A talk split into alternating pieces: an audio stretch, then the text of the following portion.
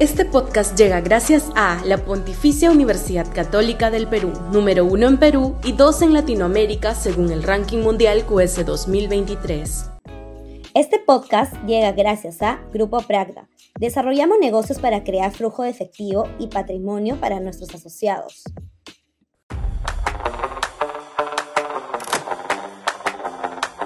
La transformación de mi ley cuando Milei anunció que no dejaba flotar el dólar, sino que tan solo elevaba el tipo de cambio oficial, muchos temimos que el suyo iba a ser un programa gradualista y por ende condenado al fracaso, como sucedió con el régimen de Mauricio Macri. Pero hace algunos días anunció un paquetazo de reformas liberales tendientes a destruir el populismo estatista construido a lo largo de décadas en Argentina y que ha sumido a dicho país en la crisis pavorosa por la que atraviesa. Saludamos la energía transformadora de los anuncios, la posibilidad de convertir a Argentina en un faro de libertad económica exitoso tendría repercusiones regionales significativas y las expectativas de que ello ocurra cruzan todo un continente plagado de ejemplos negativos de gobiernos izquierdistas fracasados o mediocres, López Obrador, Lula, Maduro, Ortega, Boris, Petro, etc.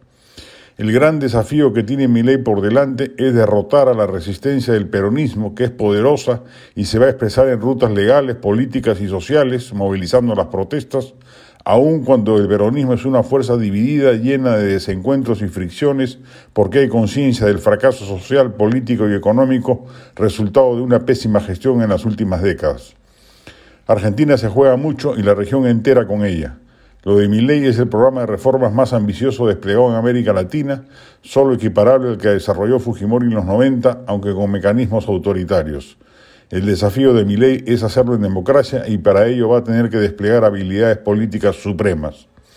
Cuenta a su favor con el hartazgo ciudadano que lo llevó a la presidencia y que ya no tolera el engaño populista del que ha sido víctima de la mano de un peronismo ineficaz y altamente corrupto. En ese sentido, el ambiente psicosocial argentino lo favorece y tiene que hacer lo necesario en los tiempos fértiles de la, luna de miel que todo gobernante posee.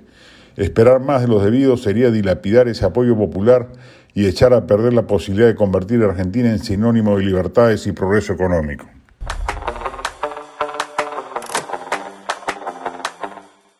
Este podcast llega gracias a la Pontificia Universidad Católica del Perú, número uno en Perú y dos en Latinoamérica según el ranking mundial QS 2023.